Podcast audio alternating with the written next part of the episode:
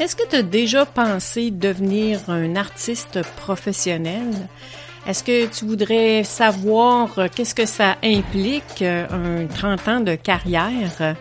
Et euh, t'es-tu déjà posé la question euh, si ton emploi d'aujourd'hui avait un rapport avec ce que tu avais vécu dans ton enfance? Mais on va le découvrir ici, du moins pour l'artiste Carole Baillargeon. Est-ce que son enfance l'a amené à ce qu'elle fait aujourd'hui? Euh, c'est-à-dire euh, être un artiste euh, multidisciplinaire et voir les étapes que dans sa vie l'ont amené à ce qu'elle fait maintenant. Et on va découvrir tout ça ensemble, ainsi que une technique de créativité. Et elle nous fait aussi suggestions des suggestions de quelques livres euh, qui peuvent être intéressants pour euh, aller un petit peu plus loin dans notre recherche au niveau artistique. Bienvenue dans l'épisode 04 de MFD On The Go. MFD On The Go, c'est un podcast où tous les sujets sur le textile sont permis puisque chacun des épisodes a un lien avec le textile et c'est par euh, les artistes qui le travaillent ou l'industrie qui le produit. On retrouvera aussi les écoles qui l'enseignent et les associations qui le préservent. Mais MFD On The Go, c'est aussi un voyage à travers le Canada et les États-Unis pour justement aller à la rencontre de tous les intervenants en textile. Je suis Marie-France Duval et je suis une artiste textile beaucoup plus par la technique que la matière, puisque je tisse de l'acier inoxydable pour faire des sculptures et des bijoux. Bienvenue à MFD On The Go. Aujourd'hui, je suis avec Carole Baillargeon, qui a euh. été un de mes professeurs à l'école. Et euh, c'est ça.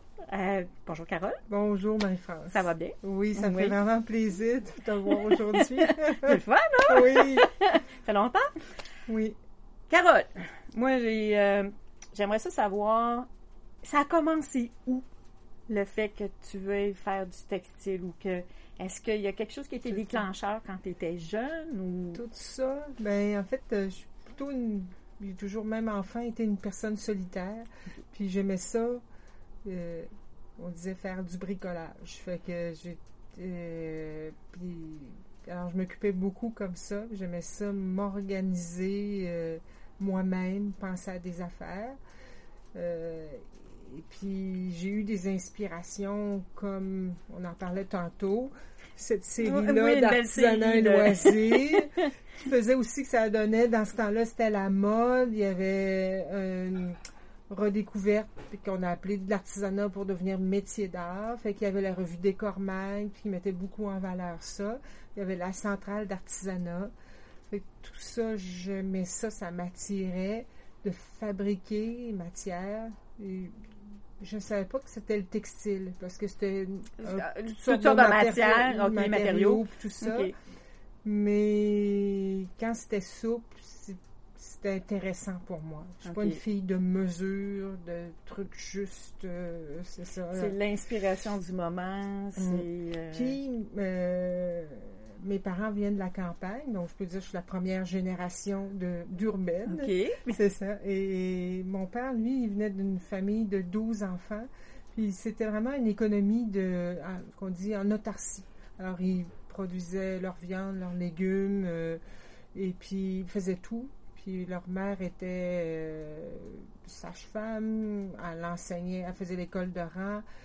Et puis, euh, était aussi artisane dans les fermières. OK. Puis, excellente. Et, aussi, ben, comme on dit en autarcie, c'est qu'ils produisaient le linge de maison. OK. Fait que la gang des 12 enfants, 6 filles, 6 garçons, est-ce qu'ils touchaient tous?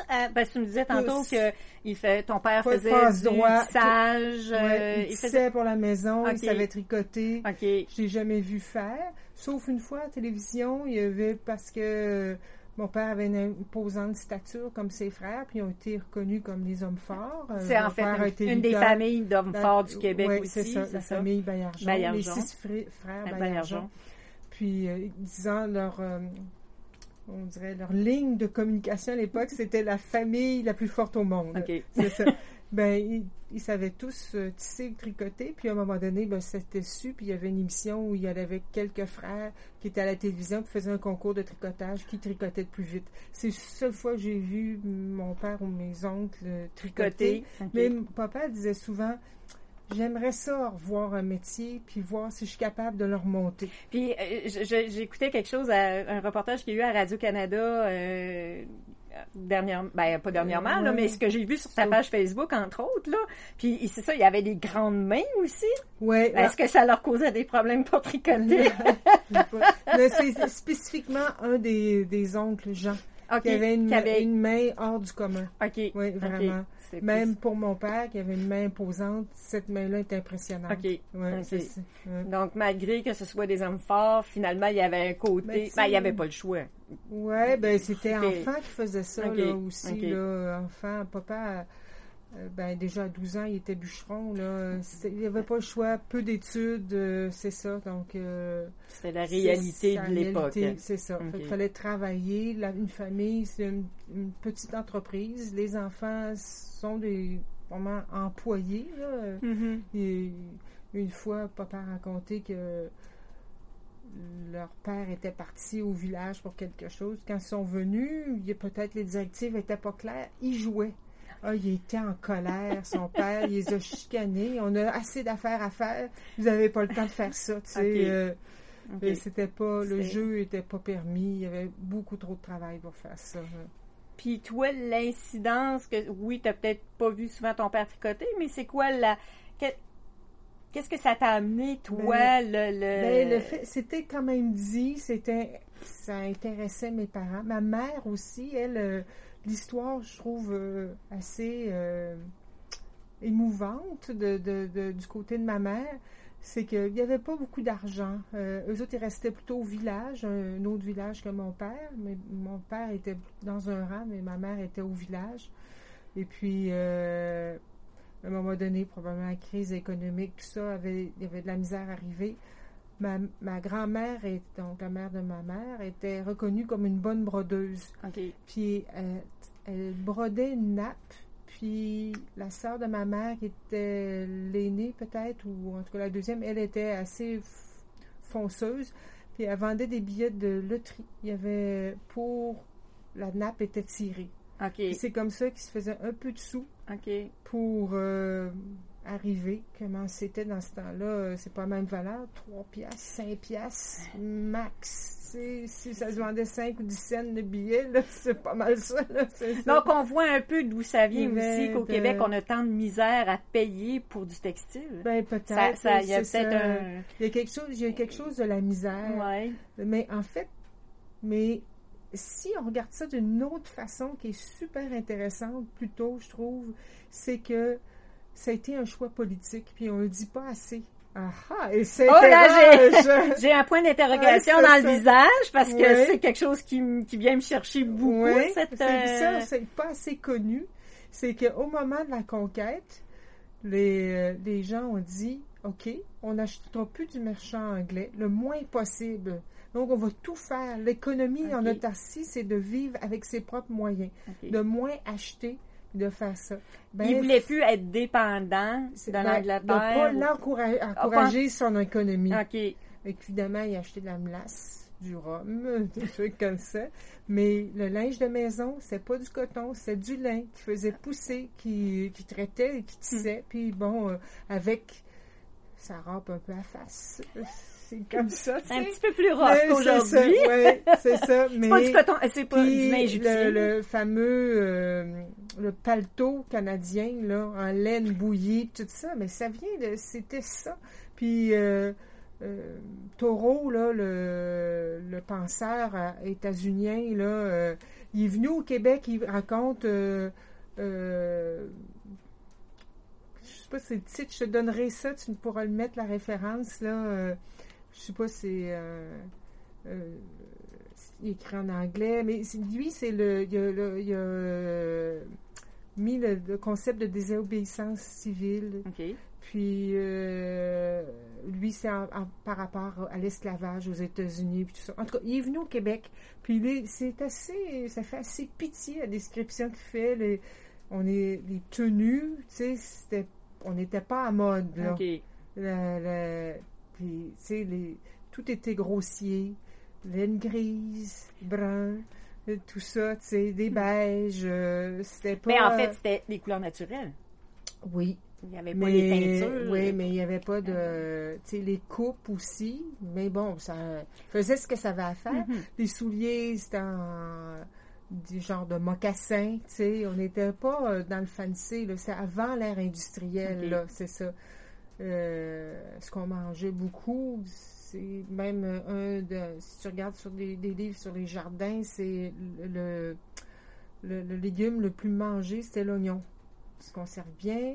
C'est fait ça, mais c'est. Euh, t'imagines aussi, tu sais, ça va dans la sueur, hmm. dans la laine. La laine, c'est. Ouais, c'est comme pas. Euh, ouais, c'était. Euh, ben, en fait, je dis souvent aussi quelque chose qui est par rapport à ça, c'est que nous autres, notre passé aussi est beaucoup qu'on on, on est très débrouillard. Justement, c'est ce qui amène aujourd'hui que ça reste dans nos gènes. C'est, ça fait, partie de notre culture. politique-là, c'est ça fait que parce que c'était vraiment euh, comme mais ça s'est perdu dans l'idée.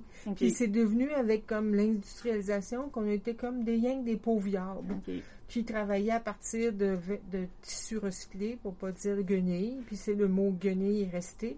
Et là encore aujourd'hui, il y en a qui parlent d'une finalité du textile comme si j'achetais une Mercedes puis je disais j'achète une Menoune. Parce que oui, ben dans, ah. dans 25 ans, ça va être un, char scrap là, c'est Personne dit ça.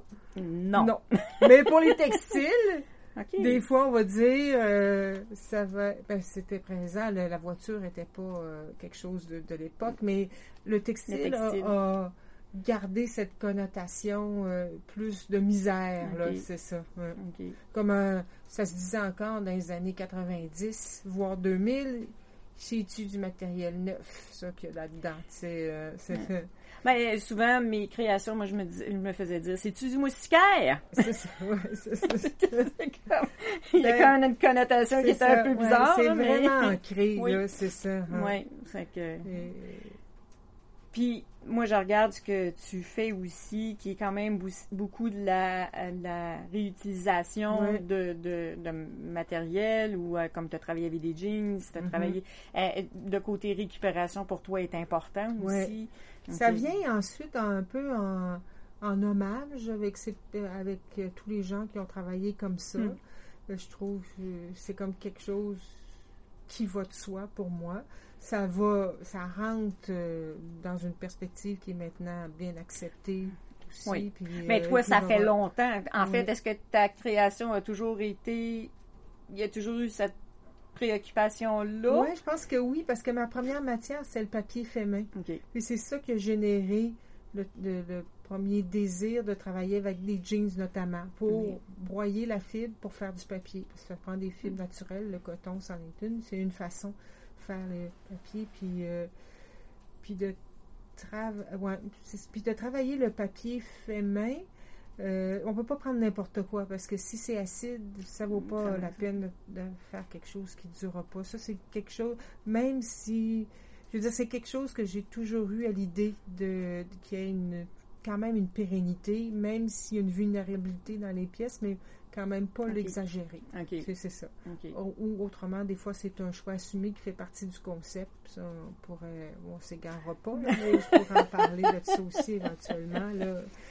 Euh, mais ça m'a fait comprendre, ça c'est quelque chose qui est toujours dans mon approche, le papier, c'est que la matière dit quelque chose. Elle apporte une signification. je travaille souvent différentes sortes de matières mais ça dépend de ce que je veux dire.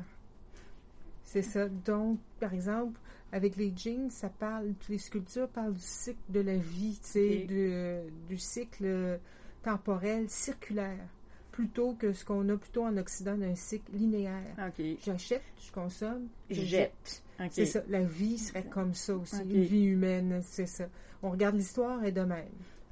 Mais en Orient, Euh, c'est plus circulaire. les saisons, par exemple. J'ai travaillé les saisons aussi, tout ça. Donc, euh, c'est un concept circulaire qui est intéressant aussi, qui fait qu'on se construit avec nos expériences. Mm-hmm. C'est ça, plutôt que de cheminer en ligne droite. Puis d'avoir une finalité, dans le fond, tout est... Et puis, tout après est ça, on peut on peut s'interroger sur qu'est-ce qui est la finalité quand on est dans ce circulaire, puis ça, c'est intéressant, mm. puisque euh, on n'aura pas les réponses d'un bord ou de l'autre. Non, c'est ça. Il n'y a pas de réponse. mais, ça met une autre euh, vision de la vie, je dirais, mm. tu sais, la circularité, tu sais. Euh, ben, c'est comme s'il n'y avait pas de fin. Non, c'est ça. Puis moi, je pense que la transmission, puis le fait de créer, amène une certaine continuité c'est ça, d'un passage. Oui, c'est ça, d'un passage d'une personne à l'autre aussi. Ça, euh, parce que même toi, quand tu seras plus là, ton œuvre va probablement être encore là aussi. Peut-être. Puis, euh, euh, ceux que j'ai côtoyés, on côtoie des gens, puis on garde quelque chose d'eux. Mm-hmm. Ça peut être euh, une histoire qu'on va raconter à quelqu'un d'autre, puis ils vont la raconter encore. Elle est bonne, cette histoire-là. Mais ça peut être une expérience, une façon de faire ou quelque chose. Fait que c'est vraiment. Euh, je trouve que c'est ça la circularité. ça. Puis, as, en fait, bon, je pense que tu as toujours fait ça. Je sais que tu as fait de la scénarisation. Tu as fait un. la scénographie. Scénographie. La scénarisation.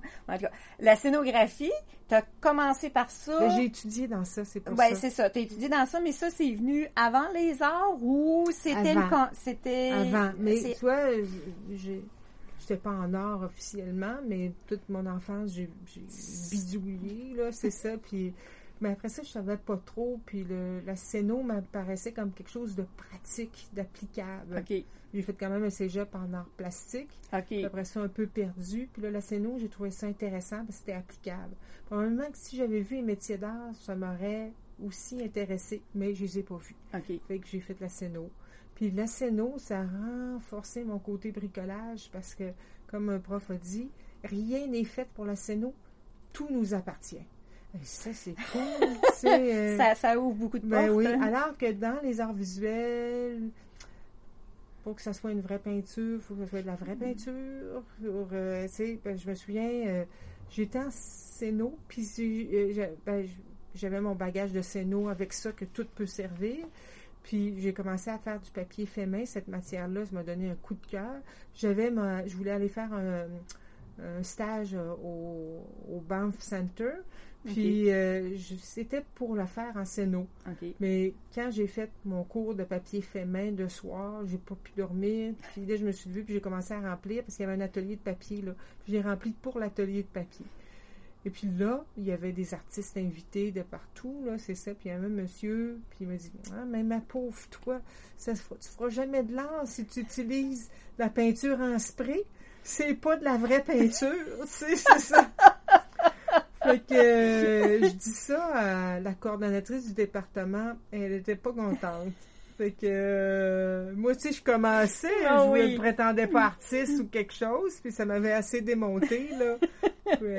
elle, était elle a plutôt assez bien exprimé fermement sur euh, certaines limitations de ce personnage. ça m'avait donné encouragé. Ouais, ouais. Puis, euh, OK, parce que quand même, la scénarisation. La scénographie. Scéno, ben, scène. la scénographie, j'ai de la misère avec ça. c'est ça. Mais toi, quand tu es allé là-dedans, comment c'était vu par tes parents ou est-ce qu'il y avait. Non, j'avais. Euh, parce que entre le cégep et l'université. OK. C'est ça j'ai euh, décidé d'acquérir mon indépendance euh, de mes parents. OK. Parce que ben, mes parents, c'était pas un objectif de m'aider dans mes études pour leur Mais aussi, des fois, euh, ils nous disent bon, ben, tu devrais faire telle affaire parce que tu vas mieux gagner ta vie. Ou en tout cas, des fois, on a. Ouais, ben, il n'y avait pas. ça n'a pas été. C'était pas ça. Mes parents, ils voulaient C'était leur façon, ils voulaient nous montrer la valeur de l'argent. Fait que les études. Ma mère ben, il avait pas fait, il avait fait peu d'études, puis il avait réussi quand même, puis euh, En tout cas, ça paraissait bien, puis tout ça, là. Fait qu'on était confortable, une belle maison, pour acheter des livres, des trucs comme ça. Mais c'était organisez-vous. OK. Fait que, puis même à la maison, rester après 18 ans, il fallait que je paye une pension, puis tout ça. Fait que c'était pas... Euh, c'était de, vous Fait que, mais... Fait qu'il n'y avait pas de jugement par rapport à ce que tu allais faire dans la vie, dans le fond. Euh, ça les excitait pas, l'art. OK. Non. ça n'existait pas. Fait que... Euh, et donc, mais mes parents avaient un revenu qui m'empêchait d'avoir des prêts bourses. OK. Fait que, ah. Mais pour avoir une autonomie, il faut travailler deux ans, deux ans, sur le marché du travail, ce qui était quatre. C'est ça, finalement. que, mais dans ça, j'ai travaillé pour euh, dans un euh, au Café Campus qui était à, Sainte-Foy. Puis j'étais gérante d'un petit café. Puis il y avait euh, je faisais la cuisine, commandais, je servais. Puis un peu plus ça monté, ça a grossi cette affaire-là. J'étais plus gérante, puis patchée, tu sais, comme ça. Fait que ben, j'aimais ça. J'aime toujours ça de faire la cuisine, mais il y avait parallèle, eux autres, faisaient, il y avait un bar, puis une grande salle de spectacle de 250 places. Puis ils sont mis à vouloir faire des shows en coproduction, tu sais, au Colisée de Québec, tout ça, des, des, shows rock, puis des affaires de même. Puis euh, Black Sabbath, euh, Loverboy, euh, toute cette, cette époque-là, tu sais. Et, et, je me suis euh, occupée du catering, c'est le, le, le, traiteur, service de traiteur. tous ces groupes-là avaient des, des, des c'est au contrat, des demandes particulières. On parle de 50-60 personnes à nourrir pour une journée, une journée et demie, des fois deux jours, si c'est un spectacle de deux jours, toutes sortes d'affaires. Euh, euh, il y a le groupe lui-même, puis il y a son équipe aussi. Fait que le groupe, eux autres, euh, je sais, il y a un groupe, là, je sais pas c'est qui, là, euh, il fallait qu'il y ait des, un baril d'ailes de poulet Kentucky, juste des ailes, pas d'autre chose, ou un autre, juste des cuisses, mais un à midi, une à quatre heures précises, puis ci, puis ça, tu sais. il demandait des bagels.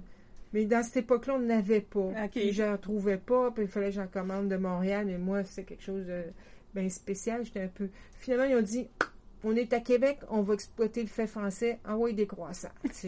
Puis j'avais des tours de lait, des caisses de lait. De, souvent, c'était pas bu, mais il en demandait beaucoup, pour.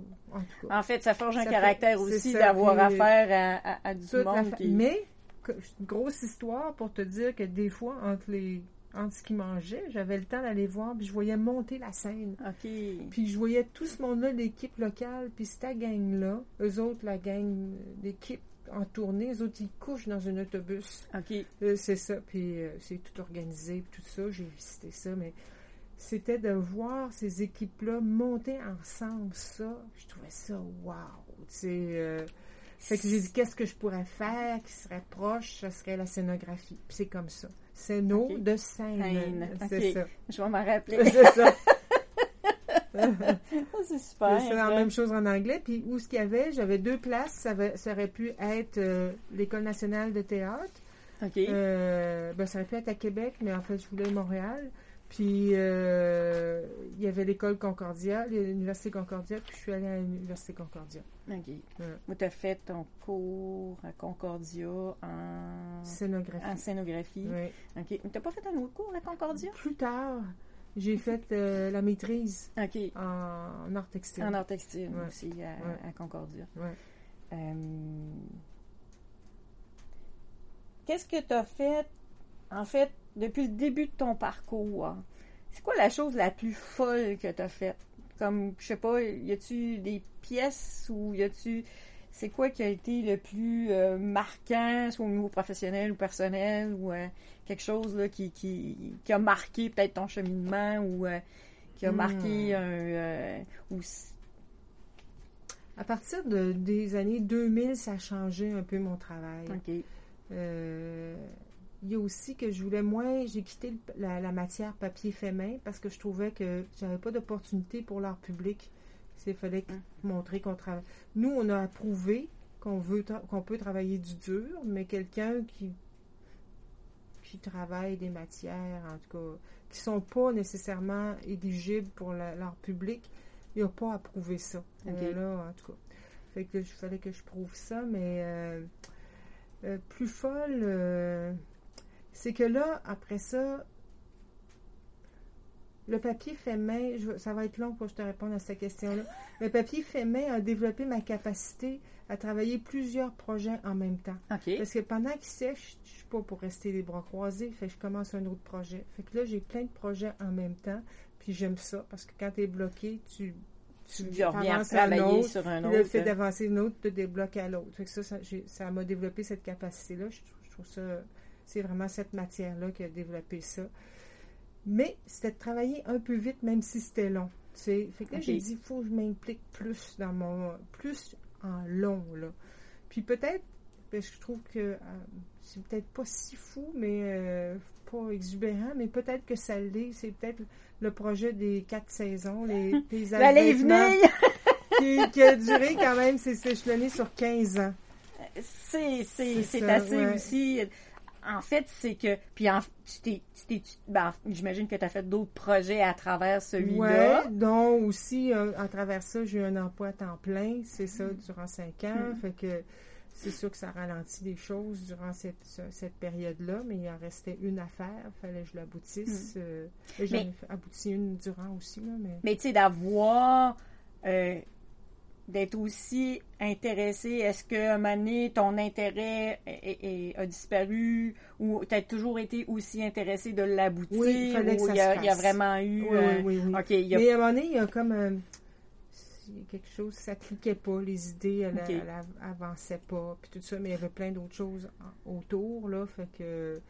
Puis aussi, l'aboutissement euh, peut être abouti, mais c'est l'aboutissement, c'est aussi de, de présenter les quatre en même temps dans un même lieu. Fait ça, c'était un défi. Hmm. c'est à ce moment-là que j'ai considéré que je disais que c'est abouti. OK. Fait peut-être les composantes étaient pas mal en place, mais il y, a un facteur assez important de création en installation puis euh, des quatre saisons, mm-hmm. puis de penser. Ben, il y en a une qui était impressionnante aussi, là.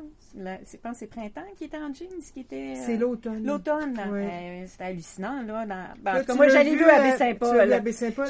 C'est la meilleure place, parce que les autres places, parce que ça prenait une grande salle, pas de colonne. Ouais. Ça, c'est rare. OK. Mais c'était assez extraordinaire, là. C'était impressionnant aussi, là. C'est quand tu regardes ça, tu fais comme, oh, wow. c'est... Puis de le travailler aussi, parce parce que ça te prend l'espace. À un moment donné, il faut que tu viennes le coudre. Faut... Parce qu'il y en avait du tissu là-dedans.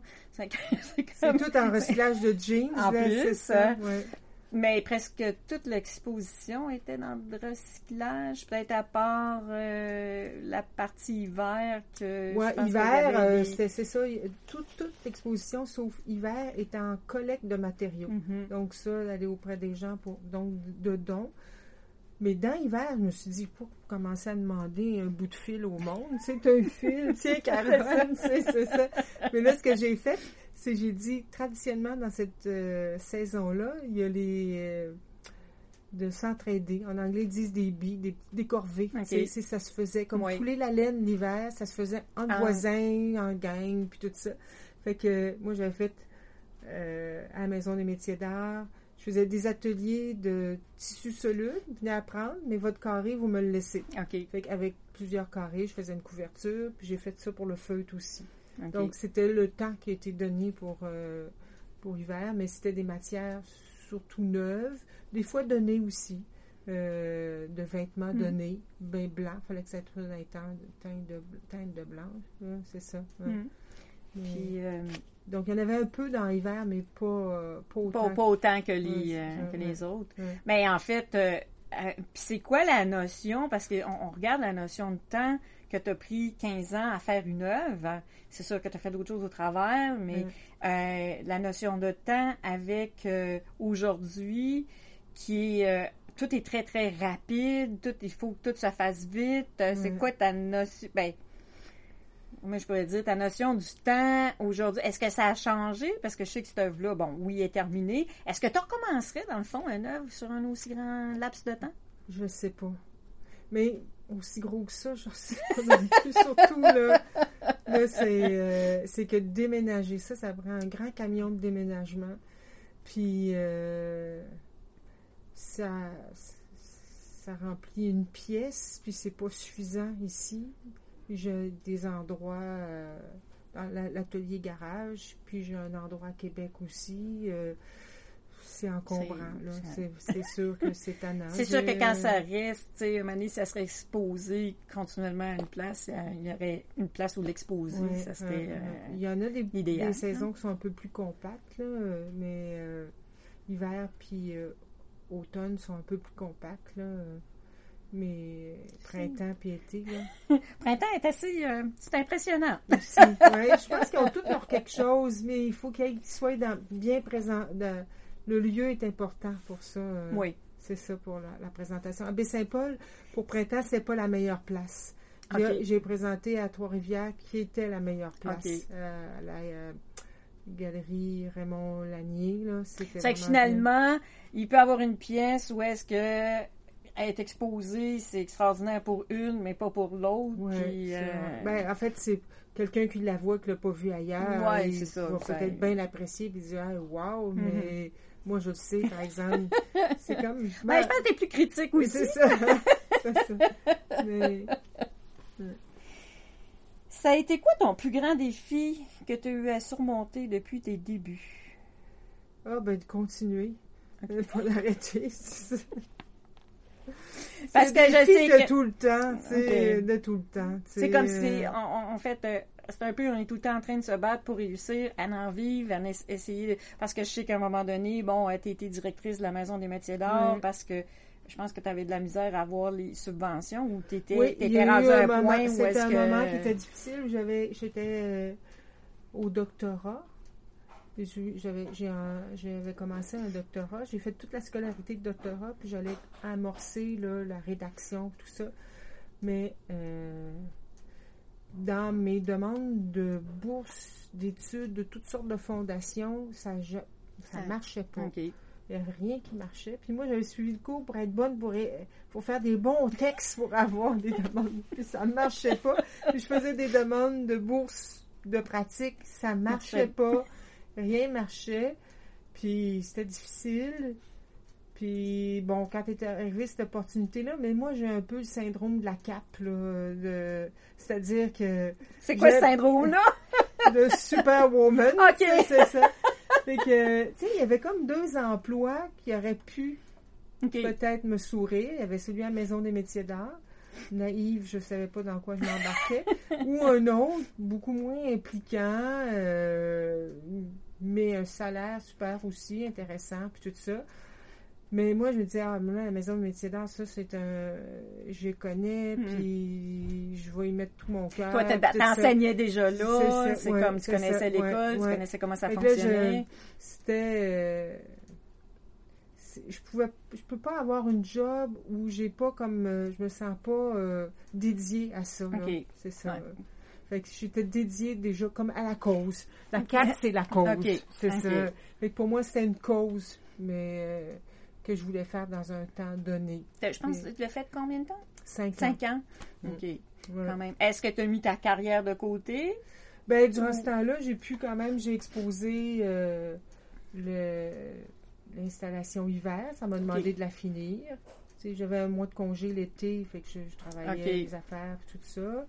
Puis, euh, mais c'était exigeant, fait que je travaillais euh, un bon 60 heures par semaine pas souvent les fins de semaine, mais quand même, euh, ben, comme tu travailles une grosse semaine, ben, mm-hmm. des fois tu en as besoin, mais j'essayais de le faire. Mais ce qui fait aussi que comme j'étais souvent à l'ordinateur au travail, j'avais moins de goût d'en faire à la maison. Puis, tu sais, de soumettre des, des, projets, des ben, dossiers.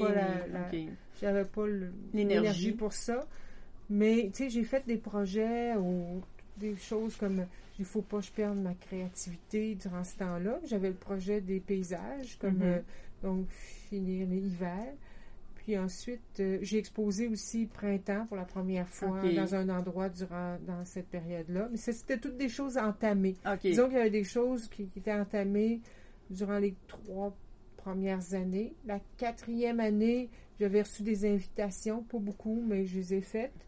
Puis euh, la cinquième, mais aussi, c'était, c'était la dernière année assez épuisée, mais aussi, je déménageais ici à Deschambault.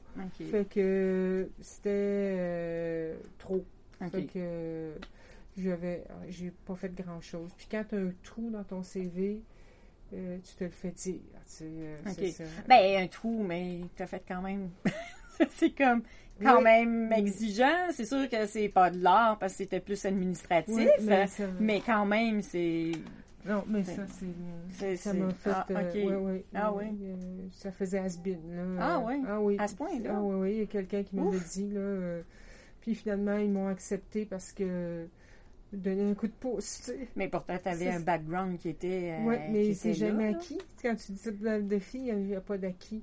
OK. Euh, c'est ça. Ah mon Dieu, c'est triste. C'est toujours, tu sais, dans maintenant, oui, mais qu'est-ce que tu as fait cette année, ça, ça, ça. Puis c'est drôle parce que nous autres, de l'extérieur, on voit pas ça. C'est les, les, gens qui, qui, qui, vont voir ce que tu fais, comme moi qui te connais quand même, je, je, connaissais je connaissais ton parcours, je vois pas que t'as un trou, là. Ben, c'est parce que c'est un préjugé favorable. Peut-être. Mais est-ce que c'est pas le milieu qui est, le milieu est, exigeant? Est exigeant. C'est pas une exigence un peu démesurée, en plus. C'est comme si un artiste pouvait pas ben, arrêter. Je trouve ça très triste parce que je dis, euh, écoute, euh, puis je trouve aussi que c'est euh, quelque chose qui est tyrannique pour les femmes. Ça va. C'est correct. OK. Parce que saison des enfants, comment veux-tu ben, continuer une pratique ou ça? Puis les prochains temps, c'est plus souvent des femmes. Si tu t'embarques mm-hmm. là-dedans, mm-hmm. si t'es malade, tu sais, euh, homme ou femme, là, mais euh, ça va ralentir, c'est sûr. Ben oui. c'est cette espèce d'exigence-là, là, mais elle je trouve, euh, plus. Elle, elle, frappe plus les femmes. Oui. oui, je suis d'accord. Puis mm, c'est comme c'est ça, c'est présent. Hmm. c'est triste, c'est quand même. Euh, fait que des défis, il y en a beaucoup dans, une carrière artistique. Moi, mon défi, c'est que. Oh, je sais pas si je vais le dire. Allez, allez, allez! allez, allez, allez! Mais c'est que j'ai pas franchi la zone des musées. OK. C'est des musées d'État collectionne ou quelque chose comme, comme le Musée des Beaux-Arts de Québec, le euh, Musée d'art contemporain, ou aller ailleurs ou quelque chose. Puis euh, c'est ça, le défi. Euh, il, y a comme, il y a un plafond de verre, là. OK. c'est ça. OK. Mm. Puis souvent, il y, a des, il y a eu des expositions thématiques au Musée national des beaux-arts, puis plusieurs personnes, pas les moindres, qui m'ont dit, mais comment ça se fait que tu n'es pas là-dedans, tu sais. Mm-hmm. Puis pourtant, quelqu'un qui fait un peu de recherche, euh, je viens de, j'ai reçu un courriel ce matin de la Suisse là euh, pour un musée qui fait une exposition sur euh, le Denain. OK. Puis ils veulent une de mes sculptures. Ah mon Dieu, c'est fun. Puis j'en avais reçu au printemps dernier du Brésil. Fait que tu sais, je me dis, si ce monde-là me trouve, je vois pas pourquoi le Musée national des beaux-arts ne me trouverait pas, là. Mais il y a mais ça reste des fois dans le contexte. Ouais, c'est ça. Puis des fois, ça reste dans le contexte que qui est plus reconnu des fois ailleurs ou tu vas être plus reconnu ailleurs. Il faudrait quasiment que je passe par d'autres musées externes pour réussir à, pour être finalement reconnu ici. Hum. Puis, tu as, quand même. T'as-tu as exposé à l'international? Oui, j'ai d'ailleurs gagné, reçu le prix de rayonnement international à un moment donné. Oui, c'est ça. quand même. Puis tu es allé faire aussi des résidences, comme je sais que tu en as fait une au Portugal, Portugal aussi. En 2018. Oui, c'est ça. Puis qu'est-ce que ça t'amène d'aller faire justement des résidences à l'extérieur? Euh? Ah, ben c'est un ressourcement incroyable. OK. vraiment. Là, une autre manière de penser, euh, de voir. Oui, mais c'est du temps qui est consacré rien qu'à ça. OK. c'est ça. C'est vraiment, là, euh, t'es pas, dans pas chez vous. Souvent, ben, tu n'as pas besoin de faire le ménage où tu t'habites. Ta bouffe, c'est quand tu veux, quand tu veux.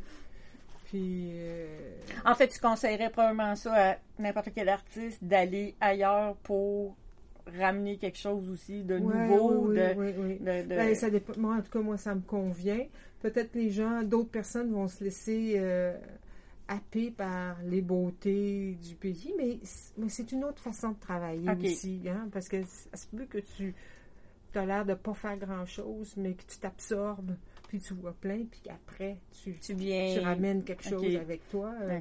Euh, moi, c'était... Ben, on avait, dans cette résidence-là, j'avais quand même à réaliser une œuvre qui allait être exposée après dans une biennale. Fait que, il y avait... Comme pas le choix de travailler. Fallait, ça fallait rendre, là, quand même. C'est un, un, ressourcement. C'est ça. C'est bon pour tout le monde, ça. Oui. Je te demanderai pas, as-tu déjà eu le syndrome de l'imposteur? Probablement pas. ben, peut-être, oui. Euh, mais surtout, euh, je pense que je l'avais dans mes études. Au doctorat, tu sais, je, disais, je n'ai pas, la capacité de faire ça, tout ça. Puis, euh, ça a été ça, ça exige beaucoup parce que moi, je, je souffre de dyslexie, pas très sévère, mais quand même, c'est embarrassant pour écrire, puis tout ça, pour penser, pour référer, euh, la mémoire aussi, puis toutes ces choses-là. Puis, euh, euh, c'était difficile, mais je j'ai quand même appris beaucoup, puis développé pas mal mon écriture. Là. c'est ça. Ben, évidemment, moi, il faut que je me fasse relire, là, mais c'est mais il y a beaucoup de monde. Tout le monde, il faut qu'il se fasse relire. C'est préférable. mais il y en a que c'est moins d'ouvrages que d'autres. Moi, je vois juste ce que j'écris des fois sur Facebook ou tout ça, puis je me rends compte, puis je me relis pas. J'envoie le message, oups, c'est pas le bon mot. oups, ben la lettre est pas bonne. Mais ça, c'est l'intelligent qui a décidé que, que ça s'écrivait de même des fois. C'est ça. Mais malgré une difficulté, de toute façon, des fois qu'on a euh, avec des moyens, avec t'as passé, as passé par-dessus aussi. Hein. Ah, ben oui, Bon, t'es capable de te faire relire, t'es capable de... Oui, même si... faut trouver des moyens pour ça, là. Il y a toujours moyen de, de, réussir à passer par-dessus. Puis, euh, bon, je sais que t'es professeur. Ça fait quand même plusieurs années, parce que tu m'as enseigné. Qu'est-ce que ça t'a amené, toi, le côté d'enseigner euh, que, parce que je sais que tu as passé à travers. bon, tu as, été en sculpture, tu as enseigné le papier. Euh, là, je sais que tu enseignes la céramique. Euh, tu as enseigné le tronc commun. Ben, j'aime. Ben, c'est le fun, on m'en dit, ça. mais j'ai pas pris n'importe quoi. J'étais très. Ben, pas n'importe quoi, mais j'étais sélective dans les cours, ce qui fait que j'ai jamais cherché à avoir une ancienneté. OK. Puis, tu sais, il y a une question de cours d'ancienneté. Il y a eu des cours qui m'ont été proposés, puis si tu les prends pas, tu perds ton ancienneté, puis tout ça. Puis, j'ai décidé que c'était pas, ça qui m'intéressait. Euh, c'était juste un appoint pour garder une fraîcheur dans l'enseignement aussi, puis tout ça. Euh, et, euh, et qu'est-ce qui m'intéresse? Ben, j'aime ça transmettre puis j'aime ça être en contact avec du monde. C'est comme là, ce que je fais, je fais des cours de papier fait main l'été chez moi. Puis juste quatre personnes à la fois. C'est le fun, on mm-hmm. rencontre des personnes, c'est comme intime quasiment, là. Puis. T'as le temps de connaître les gens, oui, c'est ça. Puis, euh, moi, ça me ressource aussi parce que, tu sais, il y a même un regard neuf. Tu sais, quand t'enseignes, t'as des questions que eh bien, garde donc ça, toi. tu vois ça de même, toi. Oui, c'est ça. une idée complètement différente. Souvent, c'est une question euh, parce que tu as différents âges aussi. Euh, parce que tu as des jeunes. Bon, euh, je vais dire plus vieux parce que moi, je regarde, j'avais 40 ans quand je suis retournée à l'école. Puis tu m'as enseigné, mais il y avait des jeunes aussi. C'est que la vision est complètement différente aussi d'un à l'autre. Il y a une fraîcheur, il y a tout ça. Il y a euh, des idées reçues, que toi, c'est pas tes idées reçues, puis c'est des échanges dans ça, là. C'est le fun, là. Euh. C'est vraiment un complément, en fait, aussi, ça apporte un salaire, ben, on s'entend. Oui, c'est sûr, mais euh, aussi, ça te fait sortir de l'isolement de l'atelier. Oui. C'était le fun aussi pour ça, parce qu'il y a aussi avec tes collègues enseignants où tu as des hmm. échanges qui sont intéressants. Fait Il y a toute une dynamique, puis... Euh, essayer d'être meilleur dans l'enseignement, puis euh, on avait euh, un encadrement qui était intéressant là, au, au, CFCMA par rapport à la pédagogie, là, qui était stimulant, puis des fois on trouvait ça un peu tannant, mais c'était on c'était pour nous améliorer tout ça. C'était intéressant puisqu'en fait on on n'avait pas de cours en pédagogie nécessairement. On était plus. Euh, puis des artistes pour la plupart. Oui, des, des, praticiens. Euh, puis moi, j'étais plus dans des affaires euh, pas tellement technique à part l'atelier de papier. OK. Mais c'était beaucoup de l'accompagnement euh, de, de, de ben, soit commencer les études, qu'est-ce que c'est ça, comment on fait pour chercher, puis se donner une idée, puis se motiver. Puis après, ce que j'aimais beaucoup, c'est euh, euh, plus comme la gestion de carrière artistique, ouais. la, la démarche artistique, ton CV, comment tu t'organises, comment tu te présentes, euh, euh, t'es qui toi, comment tu, comment ça se traduit dans ton travail, parler du, avec un mot juste pour parler de ton travail, défaire les tics qui sont pas positifs quand tu parles de ton travail, des choses comme ça. Puis là, amener les gens à, à être mieux, tu sais, Mhm. dans ça, là, tu sais, puis à se faire... À mieux euh, comprendre ouais, leur ça, fonctionnement. quand tu arrivais, mieux- puis ça, tu voyais tout de suite l'impact de ça, là. Euh, Puis aussi, souvent, tu les voyais début, puis à la fin, donc ouais, tu vois l'évolution, à la fin, fait que c'était le fun aussi de voir ça, là. de Hein, voir comment ils avaient évolué dans le Ouais, temps, ouais, dans- durant leurs études. Ouais, hein. Hmm. C'est. Ben, ben, euh, même aussi quand j'étais à direction, c'était le plaisir, c'était de voir des étudiants dans une école. L'école vide, c'est pas intéressant. C'est triste. Et quand le monde est là, là, on sait pourquoi qu'on est là, qu'on travaille. La cape encore, la cause. C'est ça. C'est ça, C'était ça. Ouais. Puis les métiers d'art. Ouais. Ouais. Parce que toi, tu as un mélange, dans le fond, Ouais, métier d'art, art visuel, mais moi, j'étais vraiment plus dans- oui, puis j'étais vraiment plus euh, art visuel que je pensais. Puis plus ça va, plus je sais que je suis plus métier d'art.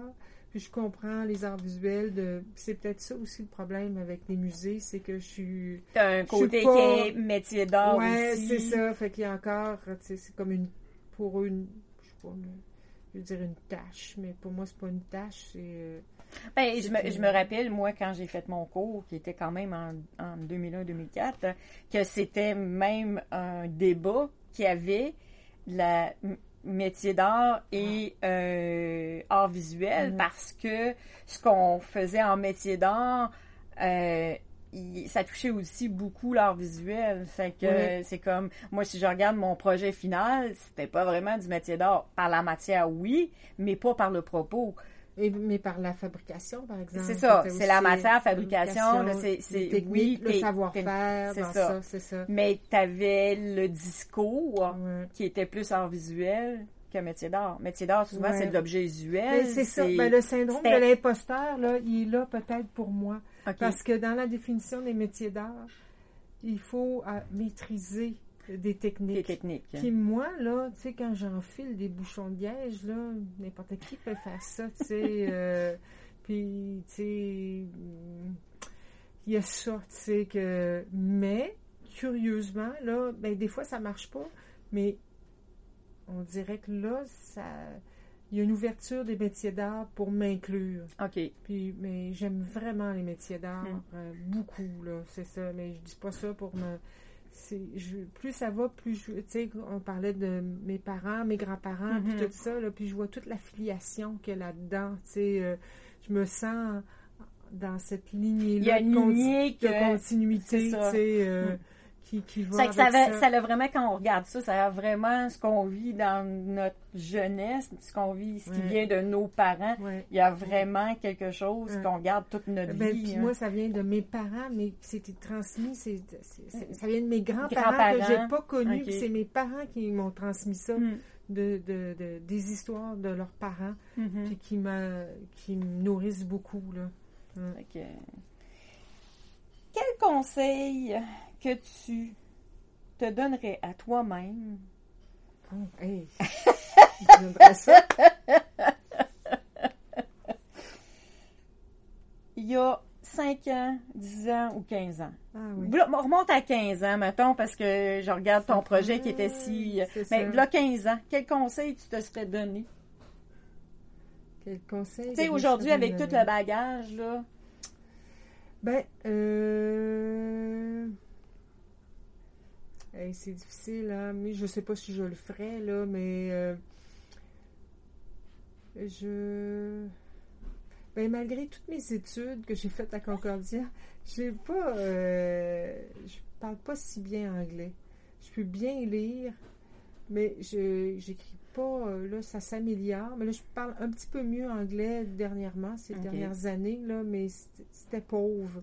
Fait que il y a une difficulté de, diffuser son travail si on est là avec euh, Google Translator, on peut s'aider, mm-hmm. ça peut sentir tout croche, mais on a notre correcteur maison. Moi, moi, moi chum Louis m'aide autant en français qu'en anglais, mais euh, tu sais, ça peut passer.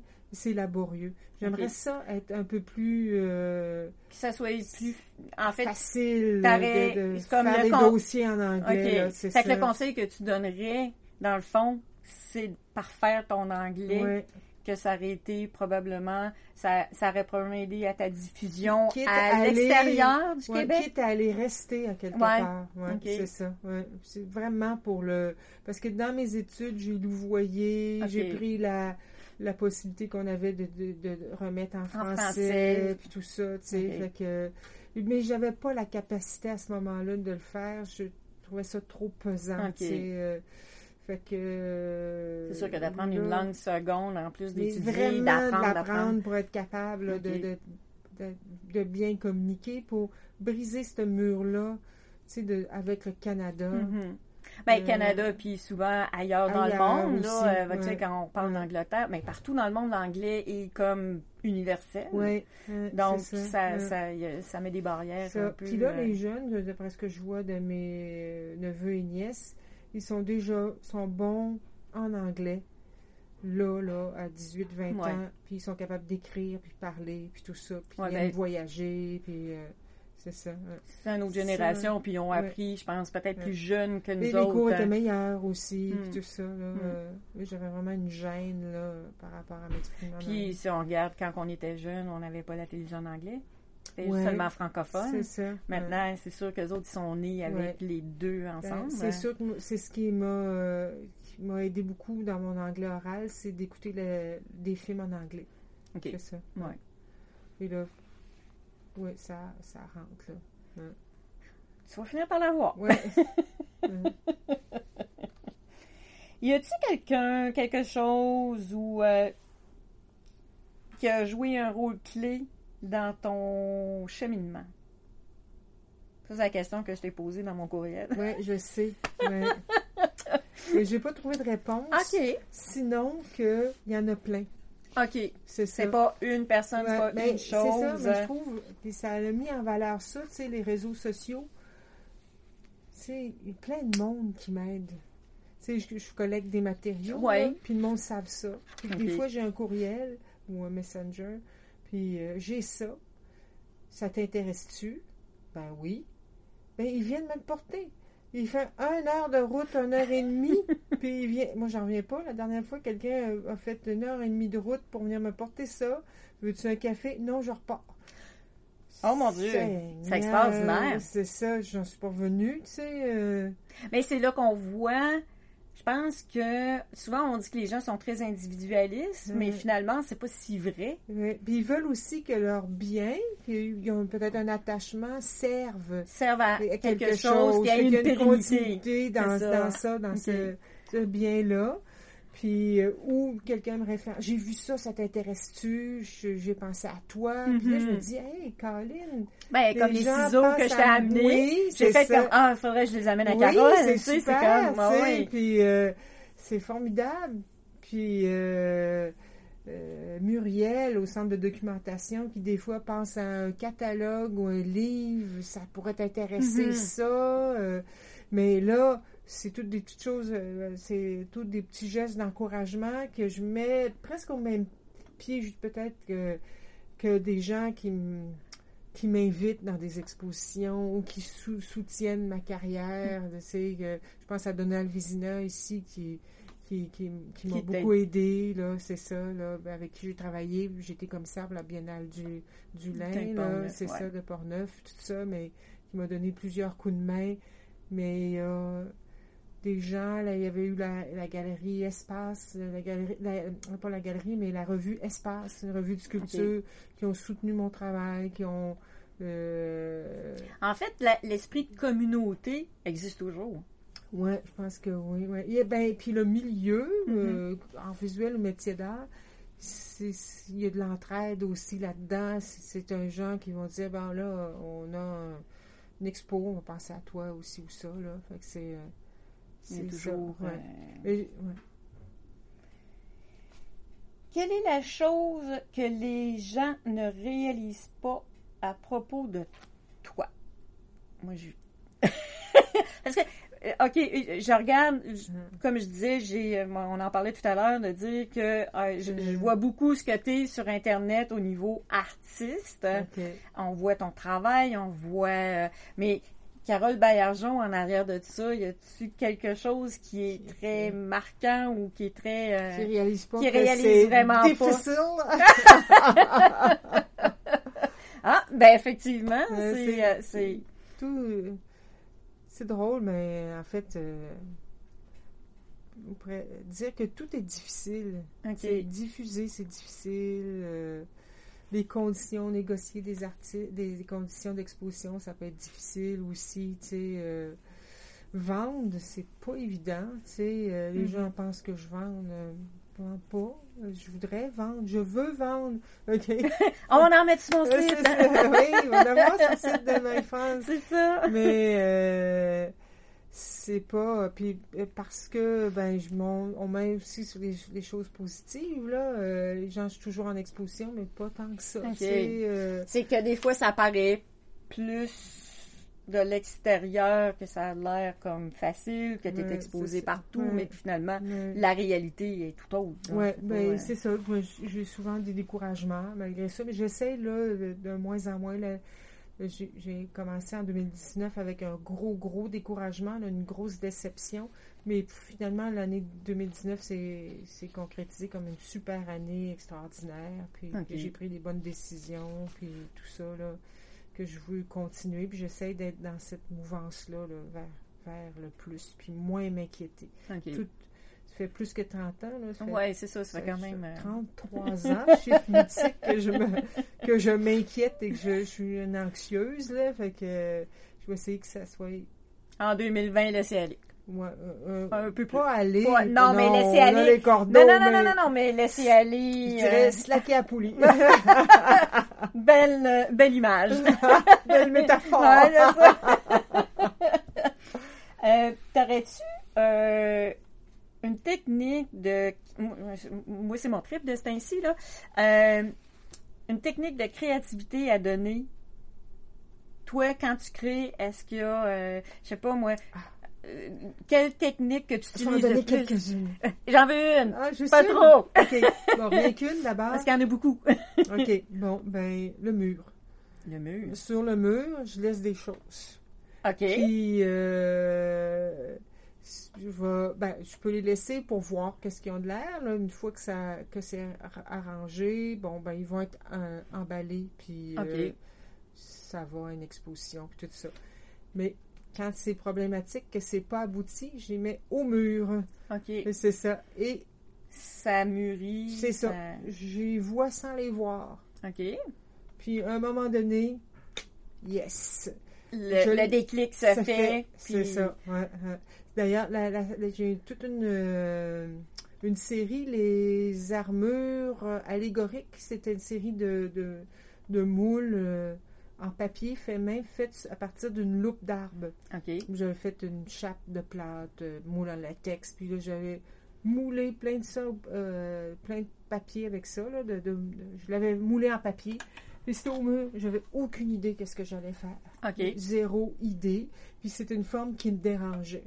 Fait que euh, à la fin, ah ben, au fur et à mesure, je dit mais qu'est-ce qui me dérange dans cette affaire-là? je voyais une vulnérabilité. sais euh, et puis, ben, au fur et à mesure, plus tard, j'ai compris que ça ressemblait à un torse qui était un peu torturé, puis euh, comme blessé, puis tout ça. Mais des fois, c'est que avec ce problème-là, il arrive quelque chose. Soit tu te promènes, tu regardes à terre, puis ça fait clic, je sais quoi, ou un événement d'actualité. Puis dans ce cas-là, c'était la guerre du Golfe. Le début de la guerre du Golfe, puis des stratégies de de, de, de, guerre qu'il y avait, comme euh, euh, il avait fait des faux missiles, des missiles gonflables. pour que de l'espace, ça a l'air d'une super base Ok.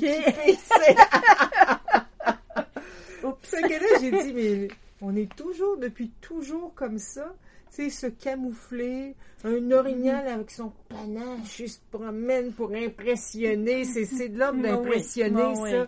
Fait que là, j'ai dit, je sais, c'est des armures. Ah, Puis on va faire des armures inspirées de la nature, comment on se protège, comment dans la nature, puis un autre inspiré de la civilisation, de, de l'homme. Fait que finalement, c'est ça. tout vient se connecter à un moment donné avec ton mur. C'est là, c'est ouvert. Puis à un moment donné, arrive quelque chose, puis tu dis, yes, ça, ça, C'est- clique, c'est- ça vient ça cliquer, rentre. ça vient. Là, c'est un euh, projet qui s'est qui développé sur quelques années. Ça a tourné beaucoup, beaucoup, puis presque toutes les pièces ont été vendues. Il en reste trois, quatre, là. C'est ça, de ça, là. Puis dans, j'ai eu dans les collections de musées, euh, la, dans la, euh, la collection d'œuvres de la, la Banque d'art du Canada. Ouais. C'est ça. Fait que des collections, euh, beaucoup de collections privées, mais quelques collections institutionnelles aussi. Fait que euh, c'est ah, fun. c'est bien, Ouais, ça. ouais, ouais. Puis là, je sais que je t'ai demandé voir si tu avais des livres Oui. qui t'avaient. euh, là, je- on a déjà parlé ouais, de on a ça. que ça m'avait inspiré dans Ouais. mon enfance, là, pour les trucs comme ça. Il y a ça ici qui est Ligne de vie de Sheila X. OK. Puis euh, c'est euh, une amie que j'avais pas vue depuis longtemps, que j'avais connue en France, qui me l'a apporté. euh, c'est une maintenant belge. Puis elle me l'a apporté, puis c'était, elle exposait en 2018 à Beaubourg, à Paris. OK. Puis Sheila X, c'est une artiste en art textile OK. et qui euh, qui a jamais dérogé de son affaire. tu sais. Puis elle a fait toutes sortes de petits exercices qui m'ont fascinée. C'est comme euh, elle fait un petit tissage à chaque place qu'elle va. Puis là, j'ai dit, je vais en parler à Marie-France parce que tu vas pouvoir faire ça Ah, peut-être. ben oui! Puis Je ferais un bijou. elle fait, elle fait, puis inspirer souvent des lieux, de petites choses qu'elle ramasse. tu sais. Ah, ben oui, c'est Puis elle a fait aussi Ah, comme euh, des cocons aussi. On voit ça ici, là. Puis moi, là, le cocon, m'a, m'a ça Hmm. fait longtemps que je le traîne. Mais elle, c'est plus comme euh, des emballages. Moi, on, tu sais, dans n'importe quoi, ça a l'air pareil, Mhm. mais on sait pas pareil. C'est jamais pareil, C'est, hein. ça. Puis on n'a pas la même idée dans la tête quand t'as fait Ah, ça puis moi, garde moi, un là. cocon, moi, ça m'intéresse, mais moi, mes cocons sont vides. Ouais, fait que tu vois, et ça, euh, on regarde ça, Ah, Marie-France, ok, c'est parce que le je pense qu'avec ton voyage, là, tu pourrais, puis ça t'animerait ton truc aussi, t'es- mon œuvre du jour. C'est moi, ça, ouais. ça, c'est chouette, c'est ça. Ça, je vais mettre les références. Ouais. euh, Puis là, ça, c'est Michel Pastoureau. C'est un historien de la couleur, Oh, aussi un, un français. Et cet été, j'ai lu Vert, l'histoire d'une couleur. OK. Puis, je, euh, ben, l'été 2019, parce que durant l'été 2019 aussi, c'est une coïncidence, j'ai développé un projet de recherche sur les teintures naturelles. Puis le vert, cette couleur qui est mal aimée, était dans les couleurs, il en parlait beaucoup avec les teintures naturelles parce que c'est une couleur pas stable. OK. C'est ça. Pas stable. Est instable pour. Oh, euh, instable. Instable dans le sens de pour la solidité à la lumière et au OK. lavage. C'était souvent les pauvres qui, qui, teignaient leurs euh, vêtements en vert de ce qu'ils trouvaient. OK. Puis là, ben, ça venait savouilles, puis tout ça. Fait que c'est les paysans, puis tout ça. Fait Ok. que ça n'avait pas un... ben, il parle du statut de la couleur. OK. Qui est maintenant le vert a le statut de l'écologie, puis tout ça. Fait que, mais c'est le fun aussi de savoir ce qui euh, Ce qu'il y avait avant, avant, comment les gens la ça, voyaient, puis puis aujourd'hui, ça, qu'est-ce ouais. que c'est devenu? Oui. Hein, c'est on dit le vert, quelqu'un qui est vert, c'est quelqu'un qui est inexpérimenté. OK, ouais. Oui, t'es vert, Ouais. c'est ça. Tu sais, quand on dit qu'on est vert puis qu'on est malade, Oui. c'est comme... c'est pas le fun non plus. Non, c'est ça. Fait que, ben, lui, il a fait toute une série. Il a fait sur le noir, le bleu. Ça, c'est ceux que j'ai Ok. lus, mais là, je- je- j'étais un peu de cours. Il y a, il y a le rouge, et j'ai euh, j'ai acheté le rouge dernièrement, puis le jaune qui est sorti, puis je l'attends en livre de poche. OK. Parce que euh, j'ai pas besoin des, des photos, les cartes sont bien illustrées, c'est des, des trucs bien chics, mais euh, le texte me motive plus. Puis je trouve que pour l'écologie, euh, il y a moins de papier. Oui, C'est pour ça que oui. je prends en, en poche, puis ça voyage bien Mhm. aussi. Puis lui, il a sorti aussi, c'est dans mes projets de lecture, euh, Une couleur ne vient jamais seule. C'est toute l'histoire de ça. Ok. Puis euh, il y en a un autre aussi. Tu, vas prendre des photos de ça, Ouais. là, puis c'est vraiment passionnant. là. Mais OK. C'est vraiment fun. Puis, euh, ça amène ailleurs aussi. Oui. Ça amène à comprendre plusieurs choses ça, qui, ont rapport à la le couleur. textile, on sait tellement que c'est les couleurs. Puis ça fait penser aussi, tu sais, euh, si je mets cette couleur-là, qu'est-ce qui amène, qu'est-ce qu'il y a dans, qu'est-ce qu'elle véhicule, c'est dans l'interprétation de la pièce. Puis comme je t'ai dit plus tôt, tu sais, les matières, les techniques, ils, mm-hmm. amènent une signification à l'œuvre mais les couleurs aussi. c'est ça. Fait que ça, ça m'intéresse beaucoup. C'est ça. Ah, c'est le fun. C'est ça. Ça, je vais mettre de toute façon euh, photos des livres, les liens, voir, euh, ouais. voir euh, que, où est-ce que le monde peut se les procurer. Euh, ben, merci Carole. Ah, ça a été super. Oui, vraiment. J'ai adoré. aussi. on pourrait continuer comme ça longtemps. mais on va arrêter là. merci beaucoup. OK. Ben, au plaisir de se voir sur ton podcast. Oui, c'est ça. ça complètement. Non.